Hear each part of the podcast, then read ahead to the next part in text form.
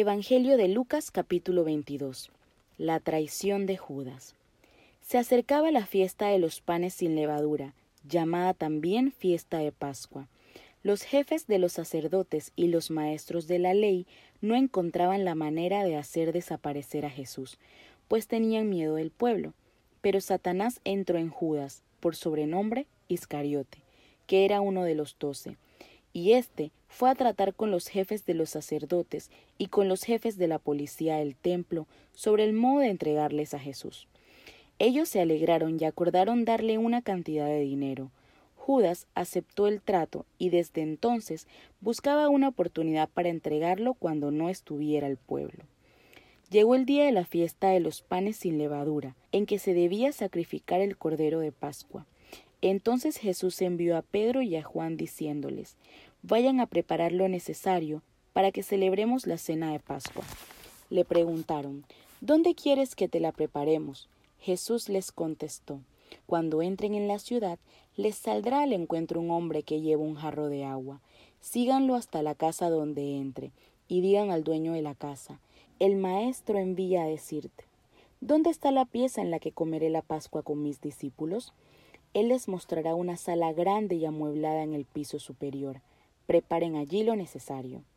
Se fueron pues, hallaron todo tal cual Jesús les había dicho, y prepararon la Pascua. La cena del Señor.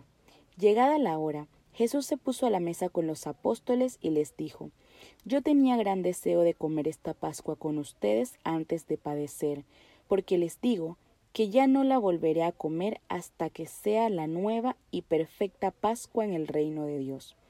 Jesús, aceptando una copa, dio gracias y les dijo, Tomen esto y repártanlo entre ustedes, porque les aseguro que ya no volveré a beber del fruto de la vid hasta que llegue el reino de Dios.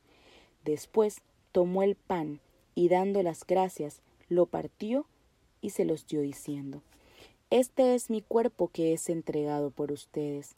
Hagan esto en memoria mía.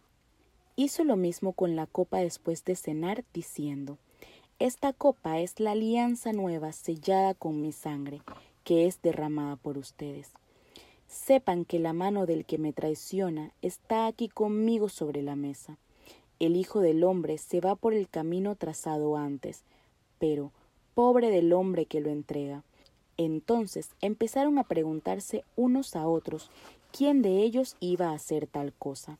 Luego comenzaron a discutir sobre quién de ellos era el más importante. Jesús les dijo Los reyes de las naciones los gobiernan como dueños, y los mismos que las oprimen se hacen llamar bienhechores. Pero no será así entre ustedes.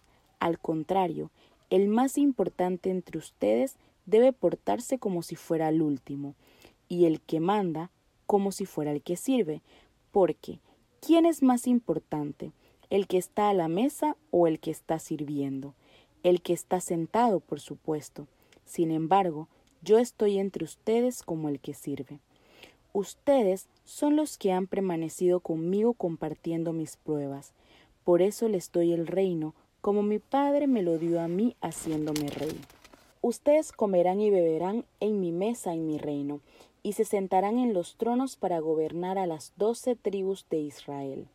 Simón, Simón, mira que Satanás ha pedido permiso para sacudirlos a ustedes como trigo que se limpia, pero yo he rogado por ti, para que tu fe no se venga abajo, y tú, cuando hayas vuelto, tendrás que fortalecer a tus hermanos. Pedro dijo, Señor, Estoy dispuesto a ir contigo a la prisión y a la muerte. Pero Jesús le respondió, Yo te digo, Pedro, que antes de que cante hoy el gallo, habrás negado tres veces que me conoces. Jesús les dijo, Cuando les envié sin cartera, ni equipaje ni calzado, ¿les faltó algo? Ellos contestaron, Nada. Y Jesús agregó, Pues ahora el que tenga cartera que la tome, y lo mismo el equipaje y el que no tenga espada, que venda el manto para comprarse una, pues les aseguro que tiene que cumplirse en mi persona lo que dice la Escritura. Ha sido contado entre los delincuentes. Ahora bien, todo lo que se refiere a mí está llegando a su fin. Ellos le dijeron, Mira, Señor, Aquí hay dos espadas. Él les respondió, Basta ya. Jesús en el huerto de Getsemaní. Después Jesús salió y se fue como era de costumbre al monte de los olivos, y lo siguieron también allí sus discípulos. Llegado al lugar, les dijo, Oren para que no caigan en tentación. Después se alejó de ellos como a la distancia de un tiro de piedra, y doblando las rodillas oraba en estas palabras. Padre, si quieres aparta de mí esta copa, pero que no se haga mi voluntad sino la tuya. Entonces se le apareció un ángel del cielo para animarlo. Entró en agonía y oraba con mayor insistencia. Su sudor se convirtió en gotas de sangre que caían hasta el suelo. Después de orar, se levantó y fue hacia donde estaban los discípulos, pero los halló dormidos, abatidos por la tristeza. Les dijo Ustedes duermen, levántense y lloren para que no caigan en tentación. Todavía estaba hablando cuando llegó un grupo encabezado por Judas, uno de los doce. Como se acercara, como se acercara a Jesús para como se acercara a Jesús para darle un beso. Jesús le dijo, Judas, ¿con un beso traicionas al Hijo del Hombre? Los que estaban con Jesús vieron lo que iba a pasar y le preguntaron, Maestro, ¿sacamos la espada? Y uno de ellos hirió al servidor del sumo sacerdote cortándole la oreja derecha. Pero Jesús le dijo, Basta ya, y tocando la oreja del hombre, lo sanó. Jesús se dirigió después a los que habían venido para prenderlo, a los jefes de los sacerdotes y de la policía del templo y los ancianos de los judíos, y les dijo, Tal vez buscan a un ladrón, por eso han venido a detenerme con espadas y palos. ¿Por qué no me detuvieron cuando día tras día estaba con ustedes en el templo? Pero ahora reinan las tinieblas y es la hora de ustedes. Jesús es procesado. Entonces lo apresaron y lo llevaron a la casa del sumo sacerdote, donde entraron. Pedro los seguía a la distancia. Prendieron un fuego en medio del patio y luego se sentaron alrededor. Pedro también se acercó y se sentó entre ellos. Al verlo sentado en la lumbre, una muchachita de la casa, después de mirarlo, dijo Este también estaba con él. Pero él lo negó diciendo Mujer, yo no lo conozco. Momentos después otro exclamó al verlo Tú también eres uno de ellos. Pero Pedro respondió No, hombre, no lo soy. Como una hora más tarde, otro afirmaba Seguramente éste estaba con él, pues además es Galileo. De nuevo Pedro lo negó diciendo Amigo, no sé de qué hablas. Todavía estaba hablando cuando un gallo cantó. El Señor se volvió y fijó la mirada en Pedro, y Pedro se acordó de la palabra del Señor que le había dicho Antes de que cante el gallo hoy, me habrás negado tres veces. Y saliendo afuera lloró amargamente.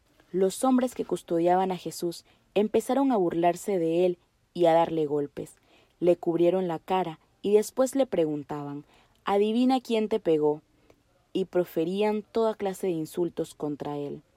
Cuando amaneció, se reunieron los jefes de los judíos, los jefes de los sacerdotes y los otros maestros de la ley, y mandaron a traer a Jesús ante su consejo. Le interrogaron ¿Eres tú el Cristo? Respóndenos. Jesús respondió Si se los digo, ustedes no me creerán y si les hago alguna pregunta, ustedes no me contestarán. Desde ahora, sin embargo, el Hijo del Hombre estará sentado a la derecha del Dios Todopoderoso. Todos dijeron, Entonces, ¿eres tú el Hijo de Dios? Jesús contestó, Dicen bien, yo lo soy. Ellos dijeron, ¿Para qué buscar otro testimonio? Nosotros mismos lo hemos oído de su boca.